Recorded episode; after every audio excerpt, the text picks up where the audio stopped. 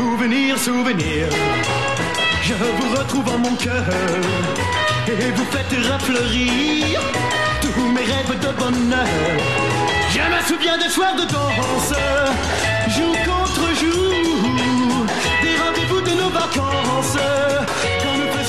Bonsoir à tous, chers camarades auditeurs, et bienvenue sur Radio Méridien Zéro. Vous êtes bien à l'écoute du troisième numéro des Chroniques de la Longue Vue. Beloga est à la barre ce soir en compagnie de Maurice. Salut Maurice. Bonsoir à tous, chers camarades, chers auditeurs. Ce troisième numéro de Longue Vue, donc, qui intervient dans la continuité, dans la suite logique des deux premiers, consacré, euh, rappelons-le peut-être à ceux qui ne l'auraient pas écouté, euh, le premier consacré donc aux Gilets jaunes, le second consacré euh, à l'épisode 2005-2008 autour du TSE et du traité de Lisbonne. Euh, donc un premier cycle, si je puis dire, qu'on avait choisi, qu'on avait voulu avec Maurice, hein, autour de la question de la démocratie, de la vox populi, de l'expression du peuple, enfin de ce qu'il en reste en tout cas, euh, de ce qui a pu en rester. Et on entame ce soir avec ce troisième numéro, un deuxième cycle, on peut dire, qui sera composé de deux émissions, donc numéro 3 et numéro 4, qui sera lui plus axé sur l'économie euh, mondiale, euh, les rapports de force économiques, hein, euh, question qui anime, euh, j'allais dire plus que jamais, euh, l'actualité, puisque, bon, évidemment, la guerre en Ukraine et la guerre économique qui est faite en marge euh, contre la Russie et contre l'Orient, on pourrait dire quasiment de manière générale, la, la guerre que vont se livrer ces grands blocs, eh bien, va forcément attiser l'actualité. Et on a jugé utile avec Maurice de revenir un petit peu sur certaines choses, notamment, notamment, et c'est ce qui va nous animer ce soir, euh, la conférence, les accords eh bien, de Bretton Woods, euh, bien connus, hein, qui ont forgé une partie du XXe siècle et qui ont légué une postérité, on le verra, ce sera notre deuxième partie ce soir, qui ont légué une postérité euh, à la fois financière et monétaire dans le fonctionnement, dans le système mondial, qui, encore aujourd'hui, est, un véritable, euh, est une véritable colonne vertébrale euh, du système financier mondial. Vous le savez, on le dit souvent, chers auditeurs, le rôle de l'économie dans nos vies euh, est de plus en plus important. Elle a pris le pas euh, sur quasiment tout, y compris le politique. On a fait des émissions là-dessus très intéressantes avec Guillaume Travers notamment, en installant une vision euh, rentable de chaque chose, y compris ceux qui devraient sortir normalement du domaine marchand, comme la santé, un hôpital doit forcément être rentable, comme la culture, le théâtre, euh, aujourd'hui il faut que ça rapporte, sinon euh, on n'en fait pas. Euh, c'est donc une grosse partie de la fameuse inversion des valeurs, l'argent, la valeur argent, la valeur marchande, a pris le pas sur tout. Et cette, inversion, Bretton Woods, en est une belle illustration. Après deux guerres mondiales, l'économique, le monétaire va définitivement prendre le pas sur le militaire. Presque un siècle plus tard, comme je disais, les différentes euh, vagues de sanctions euh, imposées à la Russie après son agression sur l'Ukraine sont encore l'incarnation assez ridicule, on peut dire, et d'ailleurs assez contre-productive finalement, euh, d'une idéologie plaçant l'économique au-dessus de tout.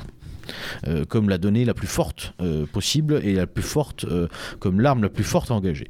Nous concernant, et pour revenir à des choses plus imagées, l'immigration, l'ensauvagement, la société euh, euh, d'homosexuels et d'hommes soja euh, qu'on nous promet ne sont en réalité que des conséquences de la maladie. Le, mal, lui, porte un nom, libéralisme moderne, capitalisme, finance mondialiste.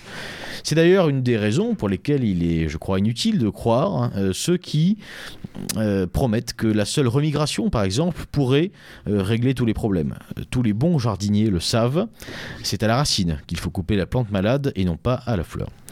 Bretton Woods, donc, pour en revenir à nos, à oignons, c'est le nom d'une petite ville du New Hampshire, United States, qui fut le théâtre, donc en 1944, d'une conférence réunissant des négociateurs au profil particulier sur lequel on reviendra tout à l'heure avec une question très simple, mais qui étaient donc ces négociateurs, euh, réunissant donc des négociateurs internationaux, pour discuter de l'Organisation monétaire mondiale et, pour grossir, créant ainsi deux institutions. Euh, Il y, a- un peu plus que deux, mais deux grandes institutions bien connues de tous hein. le Fonds monétaire international, le FMI, et la Banque internationale pour la reconstruction et le développement, la BIRD, devenue aujourd'hui partie de la Banque mondiale. Alors ce qu'on peut y voir, c'est une question qu'on pourrait se poser, qui pourrait quasiment être une problématique ce soir. Euh, est-ce donc là la naissance de l'ogre euh, qui nous dirige, qui nous gouverne, ce fameux système? Est-ce là que les forces du bien pour certains, du mal, en tout cas en ce qui nous concerne, se sont, j'allais dire, organisées pour mettre en place une première organisation, même si Bretton Woods en réalité a été très vite remis en cause On le verra. Alors, dans un premier temps, mon cher Maurice, on va profiter un petit peu de tes éclairages et eh bien, sur Bretton Woods précisément. Est-ce que tu peux nous parler un petit peu d'abord du, but officiel, j'allais dire, de la conférence? On s'intéressera ensuite à ce qui pourrait sembler être le but, j'allais dire, réel, in fine. Mais d'abord, officiellement, Bretton Woods, pourquoi? Donc je vais vous présenter les, objectifs officiels. Euh, alors, ils sont résumés ainsi promouvoir la coopération monétaire internationale, garantir la stabilité financière, faciliter les échanges internationaux, contribuer à un niveau élevé d'emploi, à la stabilité économique et faire reculer la pauvreté. Donc ça, c'était les objectifs officiels. Alors plus particulièrement cela euh, du FMI, donc qui sera vraiment, euh, qui verra vraiment le jour le 27 décembre 45. Et donc, comme tu le disais, le FMI est euh, un des deux volets des accords de Bretton Woods avec la Banque mondiale. Euh, donc les accords de Bretton Woods ont lieu en juillet 44. Euh, la date a quand même une grande importance puisqu'on est seulement quelques semaines après le débarquement en Normandie. Euh, et l'idée, c'est en fait, c'est le monde anglo-saxon qui commence en fait à organiser l'après-guerre et la nouvelle architecture économique, monétaire et financière mondiale. dans le choix de la date, quand même, c'est intéressant puisque on se rend compte que la guerre n'est pas finie, mais enfin, on prépare déjà la victoire. On, prépare l'après, On a compris que le débarquement euh, ayant été possible, en fait, c'est gagné. Grosso modo, il y a cette conviction. Et donc, il y a cette volonté aussi de tout de suite arriver avec un système déjà rodé. Oui, c'est. Alors, la formule serait pas tout à fait juste, parce que. Mais euh, je pense qu'on pourrait presque parler de Yalta économique, d'une certaine façon. Bon, Yalta, c'est un partage du monde. Oui. Là, il n'y a pas vraiment de partage, même si euh, évidemment il y en aura un de facto, euh, puisque la guerre froide euh, démarra pratiquement tout de suite après la, Seconde Guerre mondiale. En fait, elle commence même à la fin de la Seconde Guerre mondiale. On peut le dire, oui. Alors... Parce que bon, bah, pour, je pense que nos auditeurs n'apprendront rien, mais on va le rappeler, c'est que les deux bombardements sur Hiroshima et Nagasaki des 6 et 9 août 45 visent surtout à effrayer Staline. Hirohito avait fait des propositions de paix. Bon, aujourd'hui, on présente, pas forcément à tort d'ailleurs, c'est que les Américains avaient très peur d'une euh, d'une invasion terrestre du Japon, pensant qu'ils allaient laisser un million d'hommes, ce qui était possible d'ailleurs. Hein, tout à fait, vu l'esprit combattant extraordinaire des Japonais. Des Japonais, c'était tout à fait euh, plausible. Mais je pense que la véritable raison, c'était que Truman voulait effectivement effrayer, euh, effrayer Staline et a pris les devants. Donc, ouais, effectivement, Yalta, Yalta bon là à l'époque c'était encore Roosevelt. Euh, mais je pense qu'on peut voir Bretton Woods comme déjà un Yalta économique, bon, quelque chose qui s'y rapproche. Alors, cette grande euh, conférence, euh, qui est invité Quelles sont les, parties prenantes? Il y a deux personnages très importants. C'est Keynes, qui lui propose déjà en fait l'avènement d'une banque centrale mondiale, en, bon français une World Central Bank et l'avènement en fait d'une sorte de monnaie comment pourrait-on dire? Une monnaie de réserve mondiale, euh, le Bancor, et euh, qui sera refusée par les États-Unis parce que tout simplement le Bancor les aura empêchés de profiter euh, de la position dominante du dollar. Et c'est notamment un certain Harry Dexter White, qui est un des négociateurs, qui mettra son veto à cette idée de Bancor. Alors, euh, précisément, là, tu, abordes un petit peu le, volet qui est en fait le plus important, le plus intéressant et le plus connu aussi de, Bretton Woods, le volet monétaire. Donc, il y a tout un débat, effectivement, autour de la monnaie, à savoir, grosso modo, comment réguler euh, la monnaie mondiale pour éviter euh, le crack de 1929 et pour éviter d'avoir une, économie en complète récession pendant des années suite au chaos de la Seconde Guerre mondiale. Donc, il y a cette réflexion quelles solutions vont, trouver un peu ces, négociateurs à Bretton Woods pour justement garantir une forme de stabilité à la monnaie? Ah En fait, leur nouvel ordre économique repose sur trois règles. Chaque État doit définir sa monnaie par rapport à l'or ou au dollar américain et lui-même convertible en or. Et pour chaque monnaie, une parité officielle en or ou en dollars. Donc, ce ce qu'on a appelé l'état, euh, l'étalon de change or. Voilà. Ensuite, il y a la valeur des monnaies sur le marché d'échange qui, qui ne devait à l'époque fluctuer que dans une marge de 1% par rapport à leur parité officielle. Et enfin, le troisième point, c'était chaque État était chargé de défendre cette parité en veillant à équilibrer sa balance des paiements. Voilà, ça c'était les trois règles d'or, on va dire. Euh, au fur et à mesure du temps, les choses vont changer. On y reviendra, mais arrêtons-nous d'abord sur ces, sur ces trois règles. Euh, Qu'est-ce qu'elles disent un petit peu à la fois de, de, ces, de ces négociations et surtout du, du contexte de l'époque? Pourquoi cette volonté de tout indexer sur l'or ou sur le dollar? Parce que là, on a, on a clairement l'impression quand même que c'est euh, plutôt, j'allais dire, plus qu'une négociation, une espèce de nouvelle doxa. Tu as employé le terme de nouvel ordre, un nouvel Mm. ordre euh, Mm. économique ou même mondial, pourrait-on Mm. dire. Euh, Qu'est-ce que, ça traduit? Pourquoi avoir choisi l'or et pas tout simplement directement dollar ou d'autres valeurs? Bah, il fallait s'appuyer sur une, euh, une monnaie métallique. Alors certains disent que le meilleur système, c'est le système bimétallique or-argent et pas seulement le système métallique or. Enfin bon, ça c'est l'éternel débat. Mais il fallait surtout s'appuyer sur quelque chose de concret, de tangible euh, et euh, de palpable, si je puis dire. Si je puis dire. Et, euh, surtout, bah, c'est la preuve aussi. Enfin, le dollar devient monnaie de réserve. Et c'est ce que De Gaulle appellera plus tard le privilège exorbitant du dollar. Qu'on a connu d'ailleurs nous-mêmes français il y a encore quelques années, et sa puissance, à travers son principe d'extraterritorialité judiciaire avec la fameuse euh, amende record de BNP. Alors, pour revenir, pour, donner un peu plus de concret, peut-être à, un auditeur qui n'aura pas l'habitude de ces différentes questions monétaires, qu'est-ce que ça veut dire? Quand on dit que le, dollar devient une monnaie de réserve, concrètement, quelle implication ça, a pour les autres États qui, euh, typiquement pour les Français qui sont au franc, ou pour, ou pour d'autres, euh, les Indiens avec la roupie, enfin. Quel impact ça peut avoir sur l'économie euh, d'un pays que le dollar soit la monnaie de réserve? Bah, en fait, euh, on le verra par la suite, mais euh, alors l'idée c'est que, bon, de toute façon, qu'est-ce que ça traduit essentiellement faut être clair, hein, politiquement, c'est la suprématie euh, euh, de l'américanosphère, enfin de l'anglosphère, et plus particulièrement des États-Unis d'Amérique, après la Seconde Guerre mondiale. Donc le, le fait de placer le dollar comme monnaie de réserve mondiale euh, donne une puissance euh, toute particulière aux États-Unis sur laquelle ils vont s'appuyer pendant des décennies et qui est peut-être, peut-être, je dis bien peut-être, en train de toucher à sa fin, euh, ou en tout cas qui est actuellement beaucoup plus contesté qu'elle ne l'était il y a encore une ou deux décennies. Qui, est remise en, question, on y reviendra. Alors, euh, pour continuer un petit peu sur, euh, malgré tout, sur cette conférence, sur Bretton Woods, est-ce qu'on en sait un petit peu plus sur le, le déroulé euh, de la chose Combien de temps ça a duré Est-ce qu'il y a vraiment eu des débats? Parce que, malgré tout, quand, on voit le résultat, on a l'impression d'un programme, euh, d'un résultat écrit à l'avance, et que, bon, en fait, c'était une espèce de... On se serait cru à l'Assemblée nationale, quoi. C'est une chambre d'enregistrement. Euh, euh, plus sérieusement, est- est-ce qu'il y a eu vraiment des, des débats? Est-ce qu'il y avait plusieurs parties? Tu as parlé un petit peu de cette tire de Bancor, on voit qu'il y a quand même eu un peu de frottement. Est-ce qu'il y a eu d'autres sujets éventuellement, d'autres scénarios qui ont pu être abandonnés en cours de route? Alors, euh, c'est surtout, en fait, Si on le sait. hein, si on le Euh, sait. C'est surtout. enfin, alors je, je ne sais pas précisément s'il y a eu euh, d'autres frottements, mais celui-là c'est le plus connu, Euh, puisqu'en fait ça marque en fait le désaccord entre Britanniques et Américains sur cette question.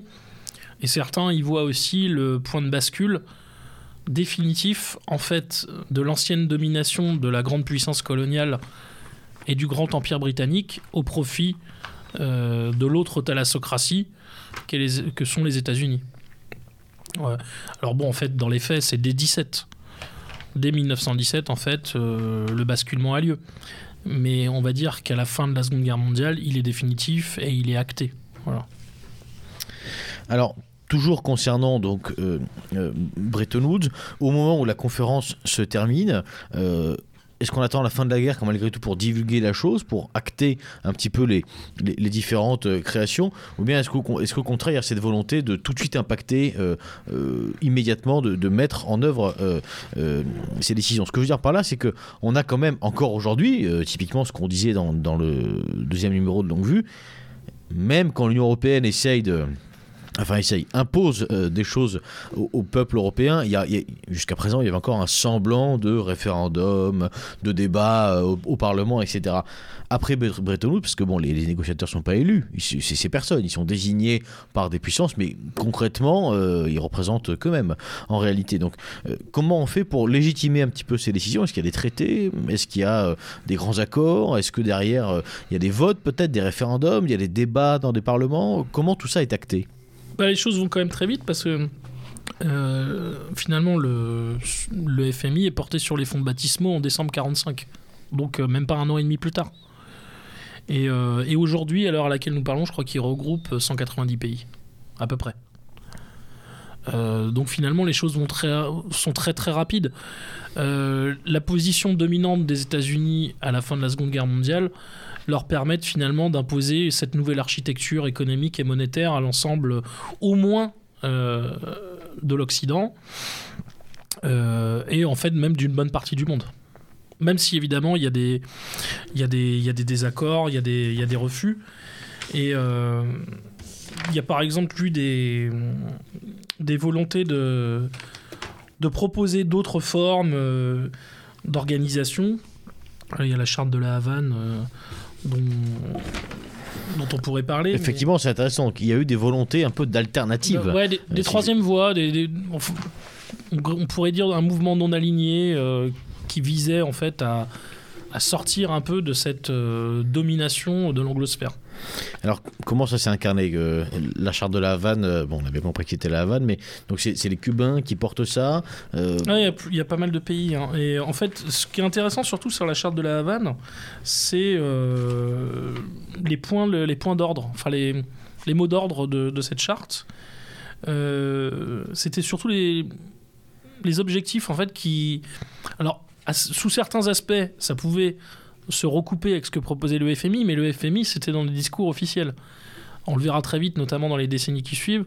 Il y a le programme officiel du FMI et il y a euh, il y a la réalité derrière le miroir et c'est souvent en contradiction avec les, les objectifs affichés et annoncés et dans la charte de la Havane donc il y a l'intégration du plein emploi dans les objectifs l'équilibre de la balance des paiements favoriser la coopération euh, l'adoption de normes de travail équitables le contrôle des mouvements de capitaux euh, l'autorisation des aides de l'État donc qui déjà euh, aujourd'hui est vu comme du communisme. comme du communisme à peine, à peine déguisé. Des accords préférentiels sont possibles dans le cadre coopératif. On autorise les subventions dans certaines circonstances, Donc, ce qui est vu aujourd'hui comme une atteinte à la libre concurrence. Euh, L'interdiction du dumping et le possible recours à des, restrictions quantitatives dans des circonstances suivantes. Alors bon, là, il y en a tas. Et enfin, des produits de base sont considérés comme une catégorie particulière, considérant qu'un système destiné à stabiliser soit le prix intérieur d'un produit de base, soit la recette brute des producteurs nationaux d'un produit de ce genre, indépendamment des mouvements des prix à l'exportation, qui a parfois pour résultat la vente de ce produit à l'exportation à un prix inférieur au prix comparable demandé pour un produit similaire aux acheteurs du marché intérieur, ne sera pas considéré comme une forme de subvention à l'exportation. Voilà. Donc c'est complètement contraire à tout ce qu'on connaît aujourd'hui. Donc c'est rigolo, on, on- on voit cet affrontement finalement idéologique, hein, Ouais. très clair, entre d'un côté des gens qui disent, euh, grosso modo, on va déjà dès 44 dépasser complètement cette idée d'État, de nation, de souveraineté Ouais. même économique. Ce qu'on Sur... peut voir effectivement, c'est que le FMI, la Banque mondiale, euh, faut jamais oublier ça, ce sont des organisations supranationales. Alors elles se présentent comme internationales, évidemment. Mais dans les faits, ce sont des organisations supranationales. Et on le verra tout à l'heure, on, on se penchera un peu sur l'exemple grec, euh, qui était à ce- de ce point de vue-là très révélateur. Euh, en fait, le FMI a pour euh, obsession de mettre les États sous tutelle. Alors, on en reparlera, bah, on va gentiment aborder du coup notre deuxième partie qui va prendre le, plus long moment de cette chronique, à savoir le, post-Bretton. Puisqu'on l'a compris, Bretton c'est une conférence, on met en place un nouvel ordre euh, économique euh, mondial avec trois règles que Maurice a énoncées tout à l'heure, la principale, la plus connue étant l'alignement eh sur l'or d'un côté ou sur le dollar comme monnaie euh, de réserve de l'autre, le dollar étant convertible lui-même. D'ailleurs, ce qui posera même mm, des problèmes à peu près euh, immédiatement, cette position centrale du dollar. Euh, ce qui amènera des économistes à parler de ce qu'ils appellent du dilemme ou du paradoxe de Triffin. Je crois que c'était le nom de l'économiste d'ailleurs. Et en fait, l'idée était celle-là, c'est que les États-Unis doivent fournir au reste du monde des quantités importantes de dollars afin de permettre l'essor du commerce international, et dont les règlements s'effectuent avec cette monnaie, mais en même temps, ils se doivent de maintenir la valeur du dollar par rapport à l'or, ce qui revient au contraire à limiter l'émission monétaire. Donc dès le début, en fait, il y, a une- il y a un péché originel quasiment. Mais ils, sont jugés partis. euh, Voilà, ils sont jugés partis. Dès le départ. Donc, effectivement, là, on parle de monopole, mais on pourrait parler d'hégémonie. Ouais, d'hégémonie. ouais. très tranquillement. Alors, euh, c'est là qu'intervient quelque chose d'assez surprenant, puisque effectivement, les États-Unis se retrouvent donc en 45 placés dans cette position extrêmement favorable, euh, il faut le dire, mais assez rapidement, finalement, à l'échelle de l'histoire, moins de 30 ans après, que dis-je, moins de 20 ans après, pardon, euh, les Américains eux-mêmes, par, euh, par la main euh, de leur président, notamment donc Nixon à l'époque, en 71, eh bien, vont revenir euh, Ouais. sur cette indexation fin, sur l'or. c'est la fin de la convertibilité de l'or. ouais. Donc, on a tendance à dire, bon, c'est aussi un peu la fin de Bretton Woods, finalement. Ouais, en tout cas, la fin de l'esprit originel, donc, tel qu'il était présenté. hein. c'est là que c'est intéressant. Donc, ce, ce- ce nouvel ordre économique censé, voilà, bâtir un monde meilleur est complètement fichu en l'air sur le papier euh, euh, dès 71 par ceux-là même qui étaient en, en position, euh, j'allais dire, hégémonique. Alors, et puis qui en étaient les organisateurs. Est-ce qu'on peut essayer de comprendre un petit peu? Parce que alors, on sait que Nixon n'était pas forcément un président euh, comme les autres euh, Mm. du point de vue économique. Bon, malgré tout, ça reste le président quand même des États-Unis, donc on imagine bien qu'il travaille un peu pour sa crèmerie. Donc, oui, oui, bah, qu'est-ce qui s'est passé concrètement, exactement? Pourquoi est-ce qu'en 71 il y a, il y a ce, ce retour en arrière finalement? Bah, en fait, euh, Nixon veut avoir les mains libres et puis il, veut plus, il ne veut plus s'adosser sur l'or euh, parce que tout simplement il veut laisser filer, euh, il veut laisser filer le dollar. Et tout simplement aussi, c'est une façon de reprendre les rênes sur. moi, je pense les organisations internationales. Il ne faut pas oublier que Nixon, c'est un président qui est inspiré par Jackson, donc il est très souverain, très autonomiste, très, nationaliste. Euh, il est, c'est quelque chose qu'on dit assez peu aujourd'hui, mais en fait, euh, il avait des bons rapports avec les soviétiques. Pourtant, l'époque était compliquée, mais il s'entendait très bien avec Brejnev. Euh, même il y avait une volonté, alors c'est ce qu'on sait aujourd'hui, hein, euh, de part et d'autre, de faire baisser le complexe militaro-industriel dans leurs deux pays respectifs et d'aller euh, progressivement vers une entente euh, et euh, une cohésion, quoi. On va dire une forme de, de relation internationale harmonieuse entre les deux États, entre les deux grandes puissances. Il y a aussi une volonté chez lui de remettre la réserve fédérale à sa place. Donc tout ça s'inscrit en fait dans la même logique. Et il y a une volonté en fait de remettre le primat du politique sur le sur l'économique. Pour revenir à, à ton introduction, à ton avant-propos. Euh, bon, toutes ces, toutes ces raisons-là ont très probablement provoqué sa chute. euh, le Watergate étant effectivement très anecdotique et n'étant qu'un prétexte euh, pour écarter en fait un, un président qui était euh, qui voilà qui avait la volonté alors euh, évidemment il a fait il a commis des erreurs hein, c'est une évidence euh, mais qui avait pour projet de replacer le politique au dessus un, un président qui a un peu trop cru finalement à la politique, voilà c'est ça. Presque trop sincère. Et finalement, alors ce- la, la fin du- de la convertibilité dollar-or va avoir des conséquences dramatiques dans les décennies qui suivront. Mais euh, de son point de vue euh, de président américain, elle s'expliquait parfaitement. Et euh, il y avait une volonté finalement de laisser le dollar, entre guillemets, je dirais, vivre sa vie. Et de ne plus s'adosser à cette, à cette valeur, qui est une valeur refuge aussi, à, cette, à ce métal, ce métal or, qui était aussi la garantie finalement d'une d'une adéquation euh, entre l'émission monétaire aussi et euh, une réalité tangible, concrète euh, et palpable, comme je le disais. Bah, C'est-à-dire qu'effectivement, il y, a- il y a quelque chose de compréhensible même pour le Pékin moyen. C'est-à-dire que euh, la valeur de l'or détermine aussi la valeur du, du billet de banque. Du Et billet. donc tout ça est Voilà. relié. Euh, au- Sinon, qu'il ne reste. Bon, on peut dire que le, le principe de la monnaie de singe prend un coup d'accélération avec cette décision. plus de 50 ans plus tard, on est très très loin euh, de ce genre de, de, considération et c'est pas les les, les, les, les fadas de la lo- blockchain euh, qui vont, qui vont nous contredire. Alors, tu parlais des, des, conséquences un peu dramatiques euh, de, ce, de ce retour en arrière sur Bretton Woods en 71.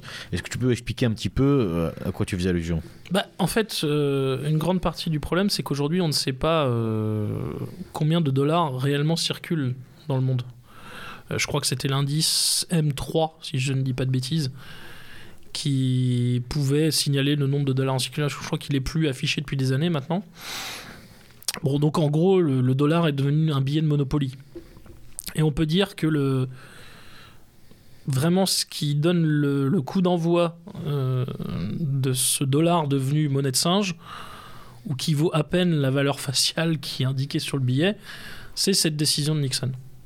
Mais qui à l'époque s'expliquait pour des raisons politiques, de politique intérieure aussi, et qui malgré tout, en fait, même, pour, euh, même si les conséquences dans les décennies qui suivront seront funestes, a assuré aussi une croissance économique aux États-Unis réelle pendant des décennies.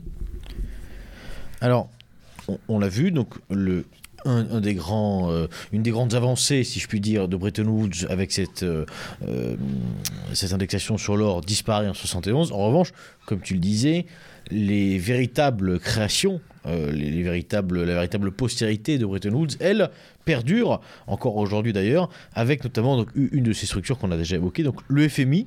On va s'attarder un petit peu dessus. Donc FMI, Fonds monétaire international, euh, ça ne se veut pas être une banque, puisqu'il y a aussi une banque mondiale.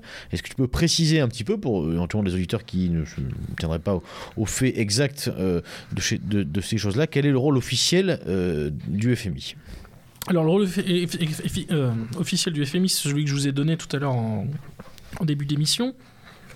Mais aujourd'hui, en fait, on l'a vu dans les faits. euh, dans les faits, en fait, le, FMI est le grand gendarme. Euh, c'est le grand gendarme de l'orthodoxie euh, néolibérale, de la rigueur budgétaire, du respect de ce qu'on a appelé dans les années qui ont suivi le, le consensus de Washington, c'est-à-dire la période Reagan, c'était les privatisations, la dérégulation, la déréglementation. Euh, et en fait, dans les faits, le FMI est le garde-chiourme de ces politiques-là. Alors, ils ont un nom très pudique pour définir tout ça, enfin, une expression très pudique pour parler de tout ça. Euh, ils parlent d'ajustement structurel. Donc, c'est en termes très élégants, hein. Alors, euh, c'est intéressant. On- derrière, en fait, il y a des réalités sociales qui sont calamiteuses. On, on a l'image en fait d'une espèce de pieuvre euh, qui petit à petit étend ses, ses- ses- comment dirais-je ses pattes euh, sur les différents pays. Comment ça se matérialise concrètement quand un FMI décide de se pencher sur une économie nationale Est-ce qu'on a des exemples un peu J'imagine qu'il y en a, que tu pourras nous en citer un petit peu. Je crois qu'il y en a un intéressant en ex-Yougoslavie, mais bon, il y en a peut-être Mm. d'autres. Est-ce qu'on a des exemples un petit peu où le FMI J'allais dire débarque et euh, s'occupe de remettre tout ça, euh, d'ajuster tout ça un petit, d'ajuster Bah, un peu fin- sa structure. À la fin, je vous parlerai de la Grèce plus particulièrement parce que là, c'était bon, ça nous est proche et puis euh, ça nous a quand même beaucoup marqué. Peut-être que plus tard on pourra parler de l'Ukraine aussi dans, dans quelques années, Mm, malheureusement. Possible, ouais, possiblement, ouais, tout à fait. Bah, tu parlais de l'ex-Yougoslavie, bah, il y a Chosudowski, un, un universitaire euh, qui en a déjà parlé dans un ouvrage qui s'appelle The Globalization of Poverty. Et euh, il a expliqué qu'en fait, euh, en Yougoslavie, à partir de la fin des années 80, le FMI donne des consignes, on va dire, et il encourage à la désintégration du secteur industriel et au démantèlement de l'État-providence en Yougoslavie. Ce qui va provoquer un, un appauvrissement brutal, en fait, en Yougoslavie. Et certains pensent aujourd'hui que cette désintégration du secteur industriel et du démantèlement de l'État-providence qui a provoqué cette paupérisation massive a en fait euh, été le- l'essence sur l'incendie qui couvait euh, du démantèlement de la Yougoslavie, simplement, et des explosions euh, sur base confessionnelle ou ethnique, enfin ethno-confessionnelle. Et en fait, le FMI, il est fort probable que le FMI ait été le, déclencheur ou un des déclencheurs euh, de l'éclatement euh, de l'ex-Yougoslavie.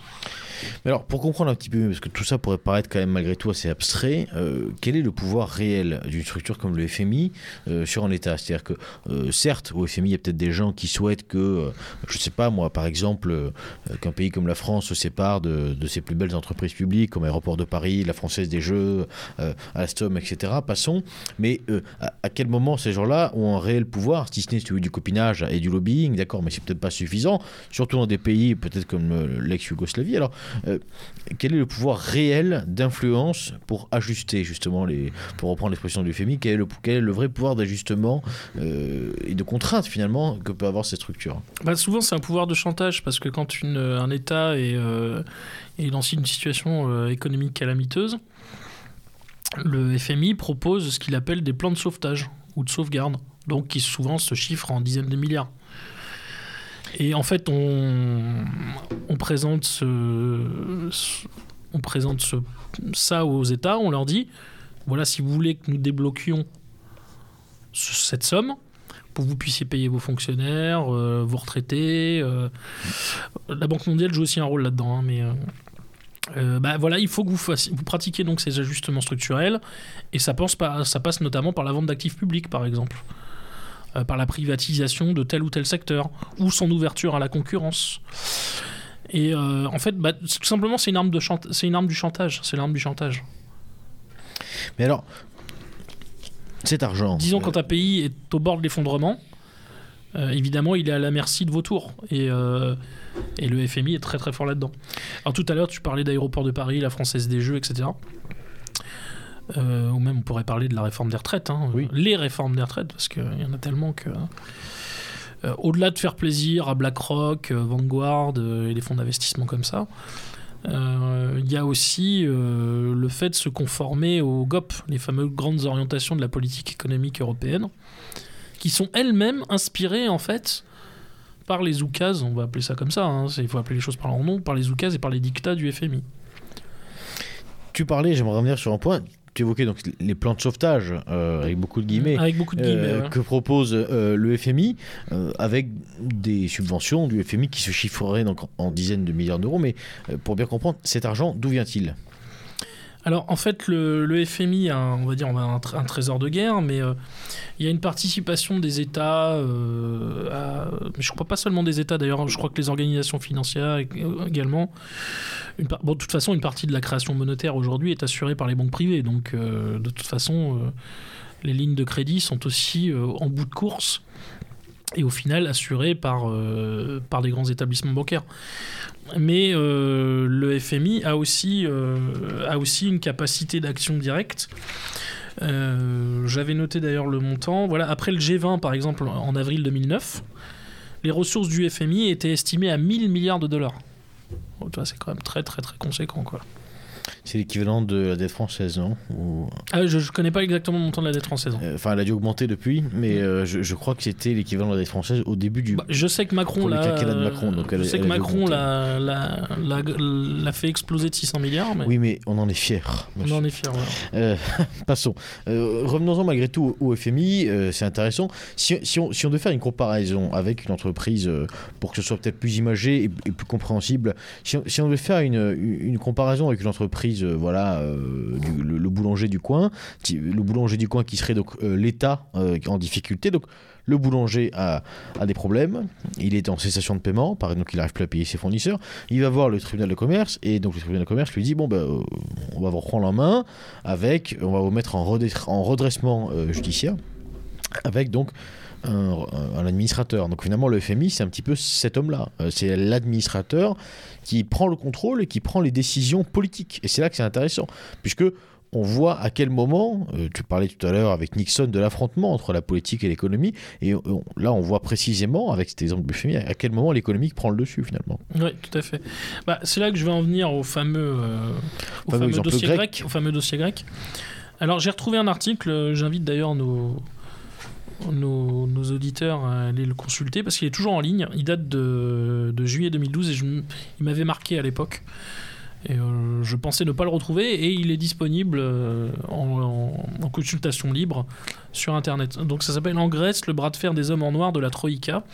C'est un article de Renaud Girard donc, euh, du 10 juillet 2012. Voilà. Euh, alors je vais vous lire quelques passages, c'est rapide, hein, mais vous allez voir, c'est très éclairant. Les représentants du FMI, de la Banque Centrale Européenne, donc la BCE, et de l'UE, enfin de la Commission Européenne hein, pour être plus exact, épluchent les comptes publics, les projets de loi et les réformes réalisées.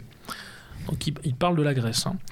Dès leur premier déplacement à Athènes, les Grecs n'ont pas voulu prendre au sérieux leur mission. Alors, euh, Renaud Girard, dans son article, a un parti pris très. euh, on va dire. euh, J'irai pas jusqu'à dire méprisant, mais au minimum dédaigneux envers les Grecs.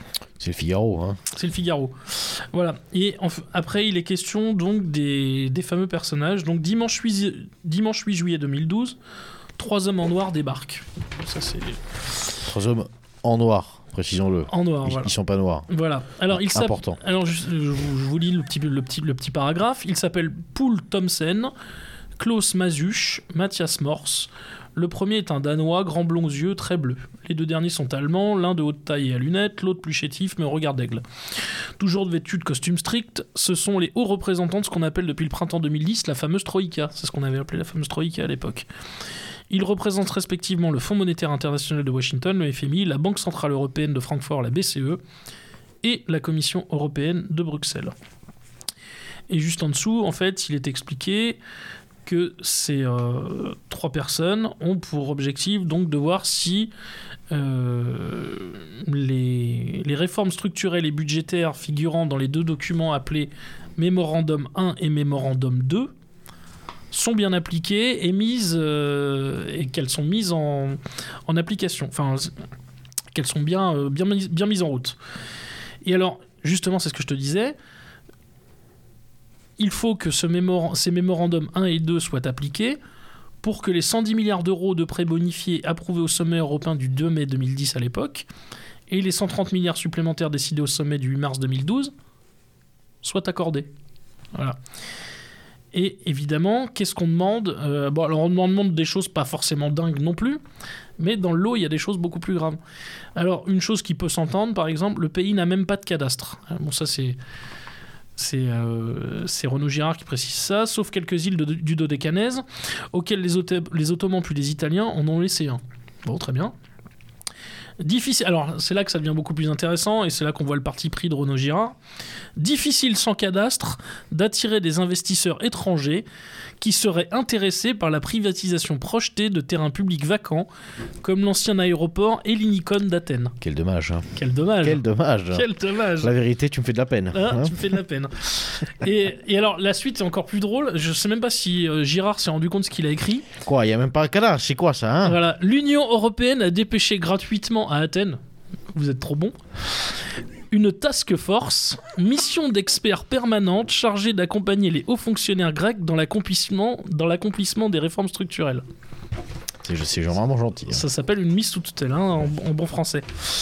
Euh, et cette task force est dirigée par l'allemand Horst Reichenbach et il a divisé ainsi le travail. Alors là aussi, c'est très drôle. Au français, la réforme administrative, c'est- c'est même pas une blague. hein. La Grèce est dépourvue d'un secrétariat général de gouvernement. Au néerlandais, le cadastre et la politique environnementale. Oh là là. Le pays est le plus en retard des 27 membres de l'UE en matière de déchetterie, donc ça c'est le commentaire de Girard. Et enfin, aux Allemands, la réforme fiscale et l'absorption des fonds structurels européens finançant le développement de grands projets, ports, autoroutes, énergie. Et alors, il y a la suite qui est. La, conclusion est absolument géniale.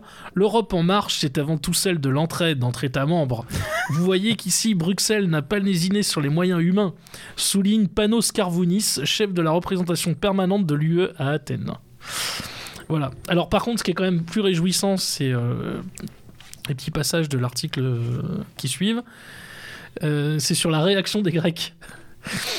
Euh, donc Reichenbach devient sous la plume de l'éditorialiste Giorgio Delastic le, le Gauleiter envoyé par le 4ème Reich.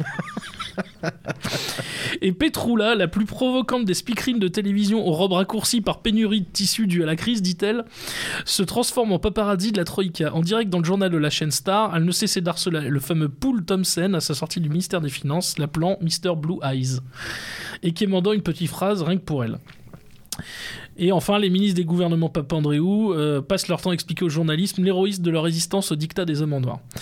Et puis après, il y a une explication, alors ça je laisserai découvrir ça à nos auditeurs parce que c'est assez amusant. comment euh,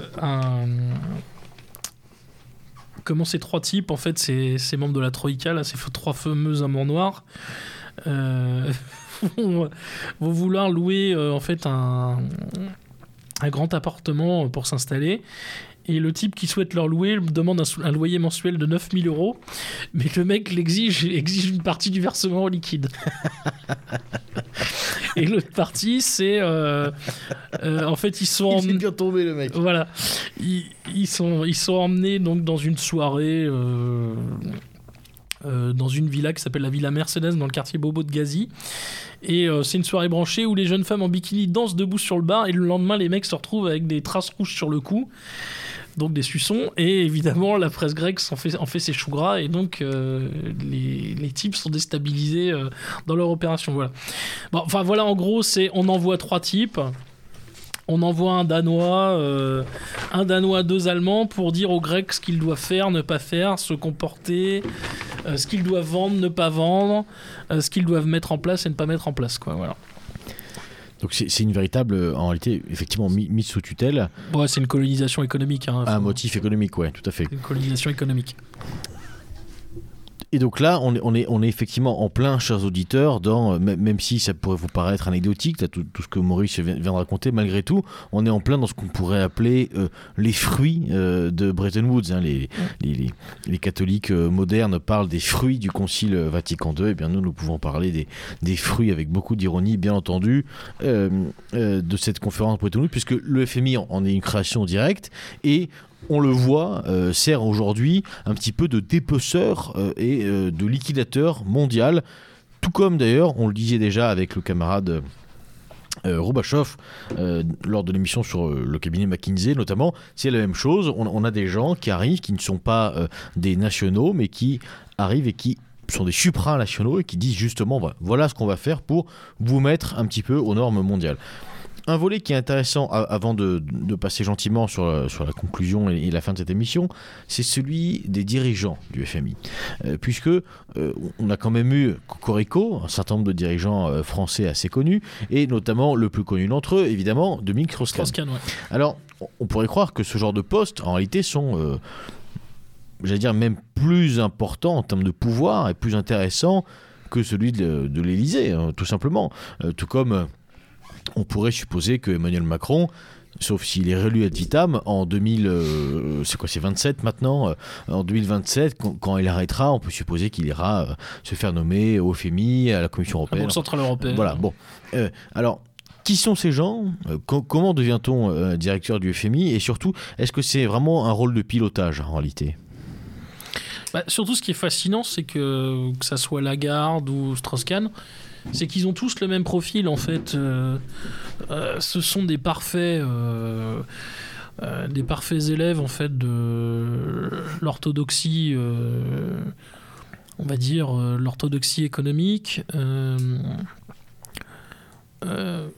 Ils ont quasiment une seule obsession, c'est alors il n'y en a pas qu'une seule, hein, mais c'est refuser euh, le, laisser aller budgétaire. euh, euh, c'est réduire l'État à la portion congrue, voire, enfin, en gros, provoquer des cures d'amaigrissement étatique euh, forcenées dès qu'ils dès qu'ils mettent la main sur un pays, euh, mettre la main sur des actifs au profit de quelques-uns, et en spoliant en fait les populations. Euh, donc finalement, euh, oui, ils ont des profils tous à peu près identiques. La petite particularité de Strauss-Kahn, qui lui a peut-être d'ailleurs coûté euh, son affaire Nafissatou Diallo, Justement, je voulais qu'on en parle un petit peu. Sofitel, c'est qu'à un moment donné, il a évoqué la fin de la suprématie du dollar et la fin de l'hégémonie du dollar comme monnaie de réserve internationale. Il avait évoqué avec d'autres un panier de réserve, un panier de devises, où il y avait euro, dollar, euh, yen, Yen, ouais. yuan, Le rouble rouble. Euh, et il avait parlé donc de d'une place plus prépondérante pour ce qu'ils appellent les droits de tirage spéciaux, les DTS. Bon, on va pas rentrer dans les détails parce que c'est un peu compliqué. Mais en gros, il avait proposé ça. Et certains disent, y compris lui-même d'ailleurs, hein, que ça lui a certainement joué de très mauvais tours. Et il avait évoqué d'ailleurs le complot, euh, qui n'est pas si aberrant. Alors bon, en fait, il a chuté par... euh, euh, tout simplement par là où il a sa faiblesse, quoi, c'est évident. Mais je pense qu'en fait, il a été certainement le la victime. Alors, tout est relatif. hein, je mets beaucoup de victimes, beaucoup de guillemets à victime, vous en doutez. Mais euh, effectivement, d'une opération qui visait à, à le renverser et à le faire tomber de son, de son poste de directeur du FMI. Oui, la, la cible tout du moins. Et pour, Voilà. pour une fois qu'il y en a un qui se fait. euh, euh, Qui se fait poisser. Si, si je puis dire baiser, c'est le cas de le dire. Poisser, hein, pardon pour l'expression vulgaire, mais enfin, c'était vraiment le- l'expression s'impose. Oui, c'était tellement Euh, drôle à l'époque. Voilà, c'est pas plus, pas plus mal et c'est franchement pas désagréable. Non. Mal- malgré tout, ça dit quelque chose entre Strauss-Kahn qui potentiellement se ferait débarquer, en gros pour euh, pas grand-chose. Nixon euh, qui, on l'a vu, euh, a tenté de remettre le, le politique un petit peu au centre du village, qui lui aussi a eu quelques problèmes, même si effectivement on pourrait le traiter hein. pour ça de, de complotisme. Alors le cas Kadhafi aussi qui est très intéressant. Kadhafi, ouais, qui voulait mettre en place un système dinar or. Et il voulait d'ailleurs mettre en place un FMI africain. On- On a, c'est pas, j'allais dire, on a l'impression, c'est pas. Et c'est même, plus- évidemment, euh, on peut parler du cas Saddam Hussein. c'est tout à fait, c'est c'est plus qu'une impression. C'est-à-dire qu'en fait, euh, tout homme, y compris euh, ceux qui euh, sont arrivés jusqu'au pouvoir, donc président des États-Unis, c'est pas rien quand même. Euh, Saddam Hussein, dans- en, son pays, il avait quand même le pouvoir. Ka- Kadhafi, c'est pareil, c'est le moins qu'on puisse dire. Ce sont des gens qui ont tenu euh, la dragée haute euh, du pouvoir pendant un certain temps, bien plus que la plupart de nos dirigeants actuels. Bon, donc même en arrivant à, ces postes-là, on se rend compte qu'il y a comme un carcan. qui dépasse tout. Et c'était un peu le sens de ma question sur les présidents du FMI, puisque si on dit, bon, le pouvoir n'est plus à l'échelle nationale, il est à l'échelle supranationale, mais malgré ça, même en étant, je veux dire, directeur du FMI, donc on pourrait penser que c'est vraiment le haut du panier, la cerise sur le gâteau, ben même là, on se rend compte que on a quand même un sentier balisé à tenir. Alors, tenir, ouais. j'allais dire, mais où est le pouvoir? Et y a-t-il un pouvoir en réalité? Oui, alors moi je pense qu'il y a une, ce qu'on pourrait appeler une cryptocratie. euh, bon, elle dans un certain nombre d'organisations, euh, groupe Bilderberg, Forum de Davos, etc., euh, dont Thibault nous, pourrait nous parler euh, pendant des heures, mais. mais je pense que les, vrais dirigeants, en fait, finalement, les, même quelqu'un du FMI qui est souvent issu de ce sérail-là et qui connaît tous ces cénacles, est lui-même un, lui-même un exécutant. C'est-à-dire que si à un moment il déroge, ou il, il se décale par rapport à la ligne, euh, il risque la chute. Il risque, le, il risque la chute dans le précipice même.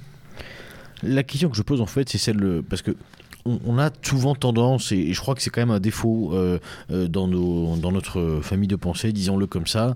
De plus en plus de mal d'ailleurs à, savoir qui en fait partie ou pas. Enfin bref, c'est un autre débat. Dans nos familles, on, a, on a de plus en plus de mal à, on a toujours eu du mal en réalité avec cette notion de pouvoir euh, général. C'est-à-dire que euh, d'un côté, il y a ceux qui s'obstineraient à penser que euh, tout peut changer à l'échelle nationale, c'est sans vouloir faire offense à qui que ce soit, mais c'est malgré tout le cas des gens qui sont encore vraiment très engagés dans une forme d'électoralisme, ne serait-ce qu'on on l'a vu là, en sort d'une année électorale qui était absolument calamiteuse et désastreuse. D'un côté ça, et d'un autre côté ceux qui vous expliquent très calmement qu'en fait c'est cinq personnes euh, qui dirigent la planète entière. Bon, on voit bien que dans les deux cas, il y a une forme d'excès. Mais du coup, la, la question qu'on peut se poser avec ces questions donc de, de l'héritage de Bretton Woods, et en fait, c'est quoi l'héritage de Bretton Woods? C'est un système financier où l'économie a pris le dessus sur le politique, on l'a dit. Alors, la question c'est, est-ce que... Et où les choses s'aggravent au fur et à mesure des décennies? Par exemple, après le, la fin des taux de.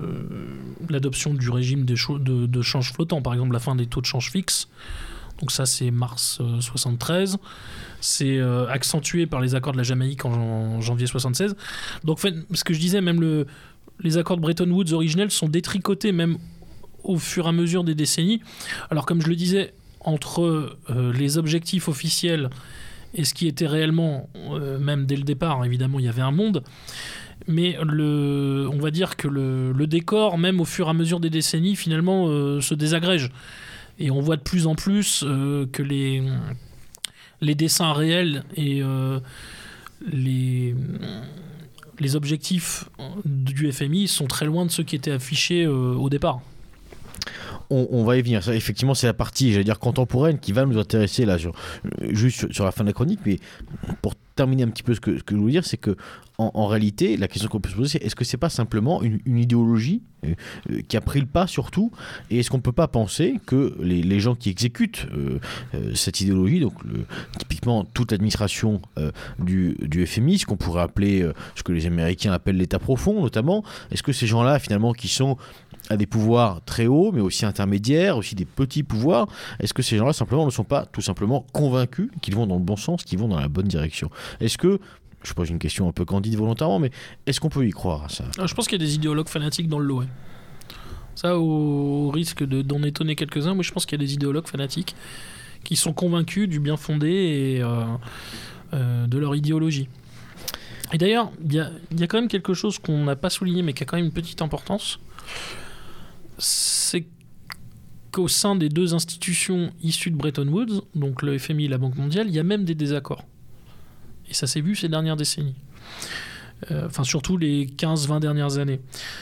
Parce que bon, la Banque mondiale, par exemple, accorde des prêts à effet de levier, ce qu'on appelle des prêts à effet de levier aux pays en voie de développement, notamment pour des projets d'investissement et d'infrastructure.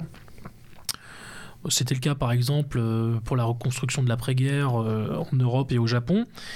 Et puis, au moment de la décolonisation dans les années 60, ils ont fait exactement le même projet pour les pays décolonisés, les non-alignés, etc. Et euh, même par exemple, un pays comme la Chine a bénéficié de 60 milliards d'aides de la Banque mondiale et l'Inde 111 milliards. Et depuis les années 90, c'est les pays post-communistes qui en ont bénéficié. Mais même en fait pour la Banque mondiale, le FMI parfois va trop loin. C'est-à-dire que le- les injonctions du FMI mettent en péril, parfois pour certains éléments de la Banque mondiale, pour certaines personnes de la Banque mondiale, euh, la pérennité et euh, le bon fonctionnement, la bonne marche de l'économie mondiale. C'est-à-dire, à force de, trop de rigueur, ils mettent en péril les États et finalement ils pourraient, selon euh, les, puisque ce sont des mondialistes évidemment aussi à la Banque mondiale, selon les globalistes de la Banque mondiale, favoriser l'essor et l'arrivée notamment dans certains États et au pouvoir de personnes qui leur sont très hostiles. Donc même la Banque mondiale parfois a mis le holà au FMI en leur disant vous allez trop loin. Et euh, alors, le FMI se défend toujours en disant euh, nous octroyons des prêts pour garantir la solvabilité des États. Alors, on a vu que ces prêts, le moins qu'on puisse dire, c'est qu'ils sont accordés, mais euh, avec beaucoup, beaucoup de recommandations et de conditions, quoi. Enfin, pardon, d'aide et de D'aide conseils. Et de son conseil, voilà. Alors, euh, longue vue, donc. euh, Notamment, faire, un- faire un cadastre. Euh, Par exemple, Euh, la longue vue, c'est un instrument qui sert à regarder en arrière, mais aussi devant. Alors, Ouais. on va s'amuser un petit peu à ça pour conclure cette chronique. Bretton Woods, en réalité, si on s'en tient à l'histoire officielle, n'aura duré que moins de 20 ans, euh, avec ce- cet Ouais. alignement. euh, Et euh, comme on le disait, la charte de la Havane, elle date du 24 mars 48. Je sais plus si j'avais donné la date tout à l'heure. Je crois pas. Donc on est seulement 4 ans après. Voilà. Et, Donc- et la contestation, elle est quasiment immédiate. Et la charte de la Havane se présente déjà euh, comme une alternative ou comme un contre-projet euh, au FMI et à la Banque mondiale. Donc, cette institution officielle, euh, euh, enfin, les institutions, euh, les, les trois règles d'or Ouais, instituées, pardon, qu'on a, qu'on- qu'on a cité donc, euh, par Bretton Woods n'ont pas duré si longtemps que ça. L'esprit, la volonté réelle en réalité de cette conférence, elle, a perduré et j'allais dire perdure encore un petit peu. Mais tu l'as dit et c'est une partie qu'on peut pas ne pas aborder ce soir. Surtout dans le contexte, je veux dire, euh, à, à la fois économique et, aussi géopolitique, euh, tout à fait actuel, c'est celui de la guerre économique et de- surtout en fait de la contestation euh, qui est faite depuis un certain temps et j'allais dire encore plus fort aujourd'hui du dollar. Puisque le dollar s'est imposé ces dernières années, avec ce qu'on peut appeler notamment le pétrodollar, s'est imposé comme la monnaie des échanges internationaux. C'était comme ça. Et maintenant, on voit bien de plus en plus de pays qu'on qualifiait avant de non alignés, mais qu'on qualifiera peut-être demain vraiment de dissidents, euh, eh bien, euh, refusent ça. On a vu des accords avec la roupie, on a vu des accords avec le yen, et maintenant, on a vu aussi la réaction, notamment des Russes, sur le rouble avec pour le paiement du gaz. Donc, il y a une espèce de lame de fond qui est en train de sortir, d'apparaître, de contestation sur le dollar. La question, c'est est-ce qu'on est qu'on peut voir un, un Bretton Woods bis euh, qui redessinera un petit peu, ce, qui posera un nouvel ordre économique, tout simplement? Est-ce qu'on est qu'on va droit vers ça ou est-ce que malgré tout, on peut supposer que le, le dollar a encore, euh, j'allais dire, plus d'un tour dans sa poche? Ah bah, en tout cas, je pense que le dollar déjà a plus d'un tout dans sa poche sur euh, une partie de la sphère occidentale. Euh, je vous dis, euh, l'exemple de la- l'amende record de BNP Paribas, c'est quand même très récent, ça n'a que quelques années. Euh, maintenant, sur une partie de l'Asie, du monde latino-américain, voire de l'Afrique, moi je pense que le, le dollar va, va être de plus en plus contesté, de plus en plus fortement. Mais ça date même pas d'ailleurs de cette guerre euh, russo-ukrainienne, hein, parce que il y a eu le fameux accord russo-gazier, euh, enfin russo-chinois, pardon, cet accord gazier russo-chinois qui doit remonter 2014, je crois, si je dis pas de bêtises, qui était quand même de l'ordre de 400 milliards de dollars et qui n'avait été passé qu'en yuan et en rouble.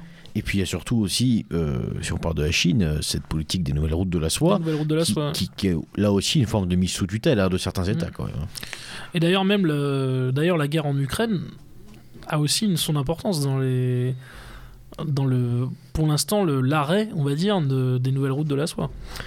Pour ce qui est de l'Europe, Ouais. tout du moins. Comme pour les événements, comme pour les événements en Birmanie. D'ailleurs, les événements en Birmanie avaient aussi, on peut, on peut faire un parallèle avec les nouvelles routes de la soie. C'était probablement ce qui était lié. Alors, on a vu euh, cette guerre donc euh, russo-ukrainienne se matérialise comme euh, une guerre, j'allais dire classique, avec des combattants, avec une armée contre une armée, enfin plutôt une armée contre un peuple aussi par moment. Mais on n'est pas là pour parler de ça, mais plutôt de cette deuxième guerre qui, a commencé quasiment le lendemain de l'invasion, hein, donc dès le 25 février, on pourrait le situer là, à cette nouvelle guerre un peu économique.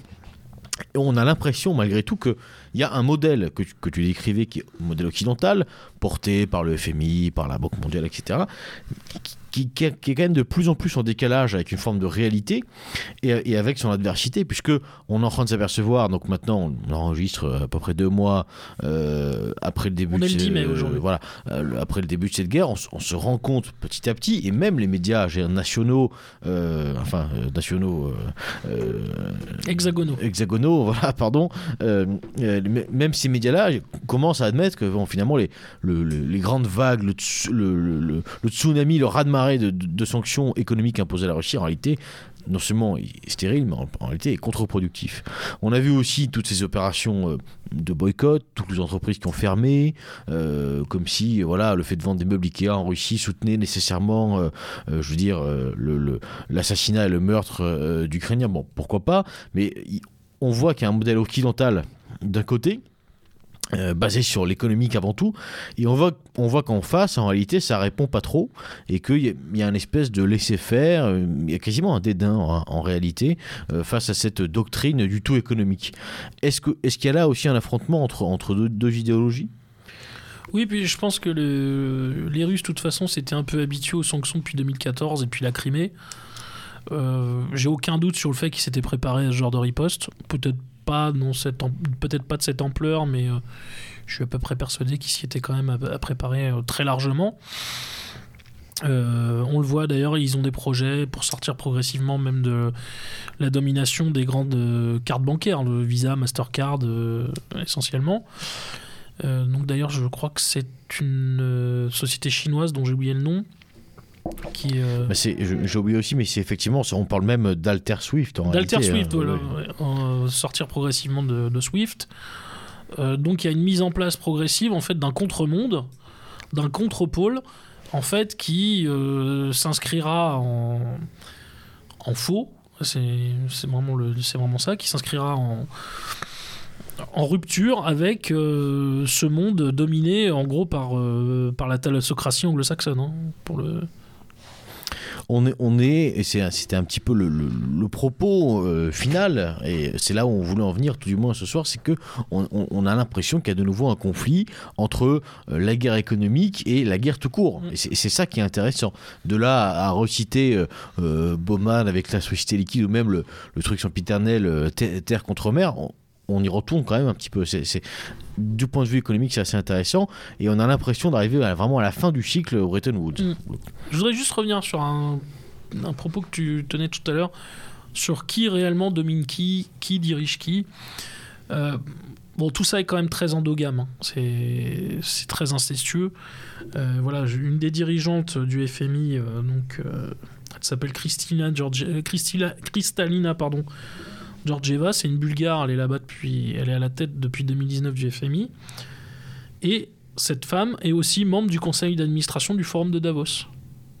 Voilà, donc euh, Il y a un télescopage. il y a un télescopage, il y a une imbrication en fait entre ces organisations. Euh, et en plus, elle est soupçonnée d'être proche de la Chine, pour l'anecdote. C'est un peu comme l'OMS par exemple. Bon, euh, le fameux Ghebreyesus. Euh, on sait que, on l'OMS euh, est très largement subventionné et sponsorisé par la fondation Gates, mais est également très largement soumise euh, aux, ordres et aux dictats du Parti communiste chinois. Bon, voilà. Donc, en fait, dans ces grandes organisations supranationales, ces gens se connaissent, ils se côtoient, ils se fréquentent, euh, euh, ils vont dans les mêmes cercles, les mêmes cénacles, et souvent, on retrouve. Bah, c'est comme à une autre échelle, ce qu'on voit également dans le 440. C'est-à-dire que la plupart des membres des conseils d'administration siègent dans les, les conseils d'administration des autres entreprises, des autres sociétés. Ils ont les mêmes jeux, ils ont des jetons de présence, euh, ils ont le droit de vote dans telle ou telle société du CAC 40, enfin dans telle ou telle entreprise du CAC 40. Voilà, c'est un monde très endogame. C'est un capitalisme de l'entre-soi et de la connivence. Euh, et là, en fait, à une échelle planétaire. Maintenant, il faut pas se leurrer. Euh, créer ce, contre-pôle dont je parlais tout à l'heure euh, se paye souvent du prix du sang et, de la vie. Quoi. Enfin, la Libye, c'en est l'exemple quand même le plus frappant. Kadhafi voulait mettre en place un système dinar or, comme je le disais. Il avait un projet de FMI africain. Alors il y a plein de raisons qui ont, qui ont coûté le, qui ont, qui sont à l'origine du remerciement de Kadhafi. Il y a ces deux raisons-là que je viens d'évoquer. Il y a aussi euh, les Qataris qui ont demandé un service à Sarkozy. Il y a euh, les Britanniques et les Français qui voulaient en finir avec les accords préférentiels que les Italiens et les Allemands avaient avec la Libye. Euh, il y avait également ce projet de télécommunication africain que voulait mettre en place Kadhafi et qui aurait coûté très cher à certains géants de la télécommunication européens. Donc il n'y a pas qu'un seul, y a pas qu'un seul motif évidemment. Mais je crois que le projet de Dinar Or et le projet de FMI africain, ça lui a coûté très très très cher. Et c'est intéressant de, de constater malgré tout que tout contre-pouvoir devra nécessairement passer euh, eh bien par ce genre de, de considération bien avant, euh, euh, malheureusement, malheureusement, très- par des conflits très durs. euh, par des conflits très durs et nécessairement d'abord aussi par des considérations économiques. Euh, c'est comme ça et c'est incontournable. Euh, et c'est pour ça que, euh, chers auditeurs, il est, il nous semble, en tout cas, il, nous apparaît vraiment, j'allais dire, pour le moins cocasse de, de voir des, hommes politiques qui se prétendent pour ou pro sauveurs d'un pays, même parfois sauveurs de hommes ou de femmes, hein, sauveurs d'une civilisation, sans jamais, jamais, jamais euh, contredire quoi que ce soit, alors que par défaut, nous sommes malheureusement sous perfusion, sous tutelle, appelons ça comme on veut. En tous les cas, nous ne sommes pas maîtres chez nous euh, de- depuis bien longtemps, et c'est par ce biais que ça a commencé. Et c'est pour ça que c'était intéressant ce soir de revenir un petit peu sur Bretton Woods, qui est, euh, je ne sais pas si c'est le péché originel, il y en a, peut-être eu d'autres avant, mais qui en tout cas, Alors, disons que Une Bretton- matérialisation, Bretton Woods est un accélérateur. voilà. Il, est, il est la marque euh, vraiment du début. euh, Enfin, pas du début, mais en tout cas de, la suprématie euh, américaine sur l'économie. pas encore tout à fait globalisée à l'époque, parce que évidemment il y aura le bloc soviétique en face, mais bah, on aurait pu parler de ça aussi, puisque le FMI a joué un rôle absolument délétère dans la Russie des années 90 et des années Yeltsin. Plus euh, tous ceux qu'on a appelés les artisans euh, de la fameuse thérapie de choc, donc euh, Jeffrey Sachs, Gaïdar, etc. Plus tous les oligarques qui étaient autour de Yeltsin qui ont, qui ont dépouillé le pays et qui ont, qui ont spolié les biens publics en fait, de la Russie. Et qui ont Et qui- cherché à se trouver un, un nouveau boy à mettre au pouvoir, mais qui se sont euh, qui s'est retourné contre eux. un peu trompés. euh, pour, Voilà, qui s'est retourné contre eux. Il en a mis d'autres. hein, mais... On pourrait parler aussi de l'exemple argentin, puisque la- le FMI a joué un rôle calamiteux en Argentine aussi. enfin, et dans tout un tas de pays africains aussi, soit dit en passant. Voilà, D'ailleurs, petite anecdote qui est quand même pas inintéressante euh, sur l'Afrique, puisque tout à l'heure j'ai parlé de la Grèce. Euh, parlons d'un exemple qui est important pour nous Français, la Côte d'Ivoire. Euh, on on n'oubliera jamais que Bagbo était ce qu'il était. Dans les dernières années de sa présidence, il s'était effectivement rapproché des Américains, mais ça restait un type très francophile.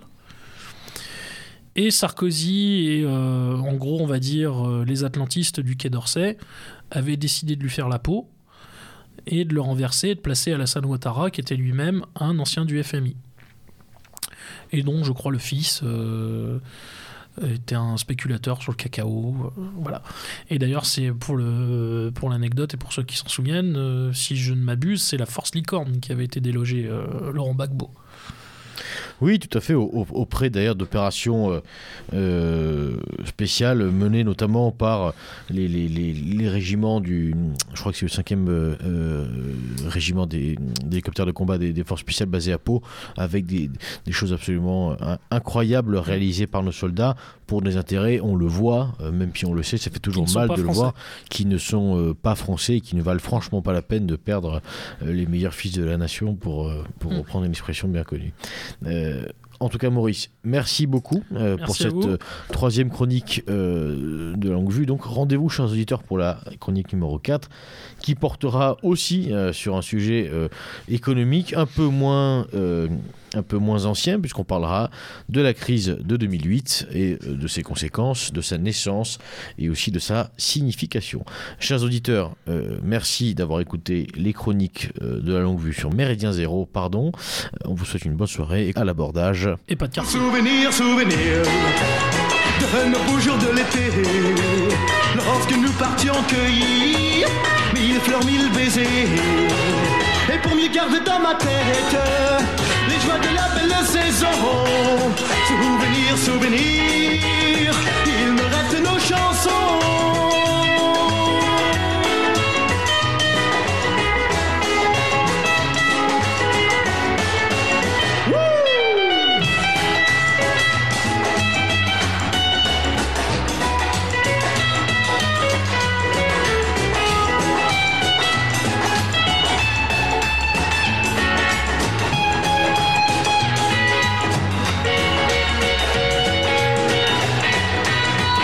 Souvenir, souvenir Des départs dans le matin Où le soleil semblait Tout le long de nos chemins Nous n'avions au fond de nos poches Qu'un peu d'espoir.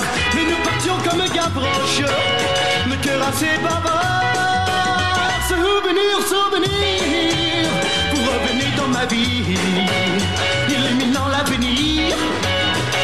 ciel est trop gris. On dit que le temps vous emporte, et pourtant ça j'en suis certain. Souvenir, souvenir, vous resterez mes copains.